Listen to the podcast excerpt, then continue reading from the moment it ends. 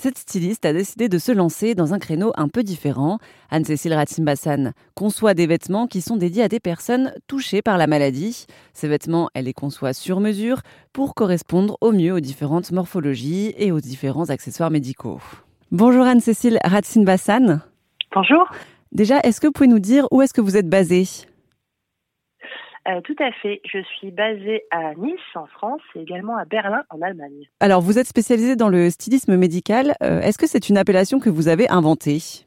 Euh, oui, tout à fait. J'en suis très fière. C'est un nom, non stylisme médical qui découle de la marque que j'ai créée et qui s'appelle Stylisme médical. Qu'est-ce que vous proposez en fait dans ce cadre du stylisme médical? Euh, je propose plusieurs prestations. D'abord de la fabrication de vêtements et d'accessoires qui sont adaptés à plein de pathologies différentes, des conditions physiques différentes, des dispositifs médicaux différents. Et j'anime également des ateliers dans les hôpitaux ou au sein d'associations de patients pour montrer comment on adapte ses propres vêtements. Et puis je suis aussi styliste consultante pour d'autres comptes qui veulent développer leur gamme de vêtements adaptés. Comment elle vous est venue en fait cette idée de, vous lancer dans cette gamme assez spécifique du stylisme médical?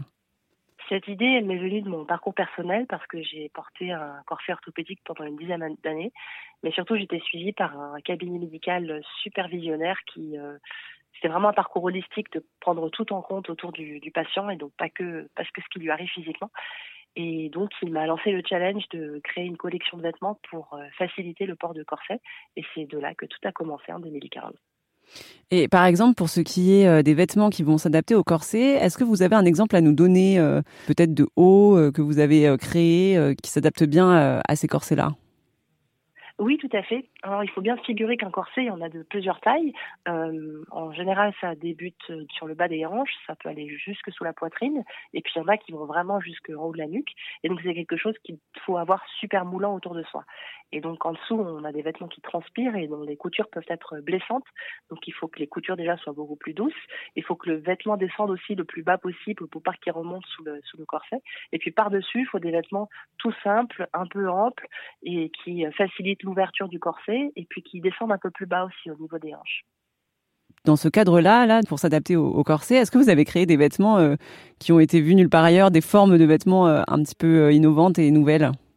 Oui, mais c'est une question un peu difficile à répondre parce que il faut toujours partir du patient. Et parfois, il cumule plusieurs pathologies. Donc, parfois, effectivement, il faut trouver des volumes euh, que j'aurais pas fait par ailleurs.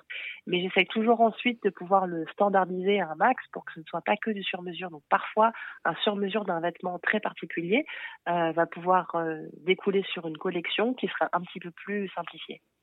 Aussi, j'ai vu que vous avez fait une collection euh, pour des personnes atteintes de diabète de type 1. À quoi ça ressemble les vêtements adaptés à cette pathologie-là? Alors pour le diabète de type 1, ce sont surtout des accessoires parce qu'il euh, euh, n'est pas obligé, mais souvent on porte une petite pompe à insuline, euh, qui est une petite pompe reliée à son corps via un cathéter, donc via un fil qui branchée sur soi euh, constamment. Et donc, il faut la ranger quelque part, cette petite pompe, pour que au quotidien, elle ne ballotte pas euh, et qu'elle soit bien maintenue, alors autour du ventre, autour de la cuisse, autour du bras, enfin, peu importe là où ça dépendra là où le, patient est branché. Et donc, ce sont surtout des ceintures, ça peut être des petites brassières dans lesquelles on met la pompe, ça peut être une cuissarde. En fait, comme si je voulais porter constamment mon téléphone sur moi, mais qu'il était relié à moi via un fil. Et puis, je, pour les vêtements, ce sont pas trop des fabrications parce que ça coûte assez cher à l'unité, mais au contraire, c'est vraiment montrer aux familles et aux adultes comment ils peuvent adapter leurs vêtements à la pompe. Anne-Cécile Ratim-Bassam anime un atelier dédié aux ados à l'hôpital Necker de Paris. Pour la suivre sur les réseaux, toutes les infos sont sur rzn.fr.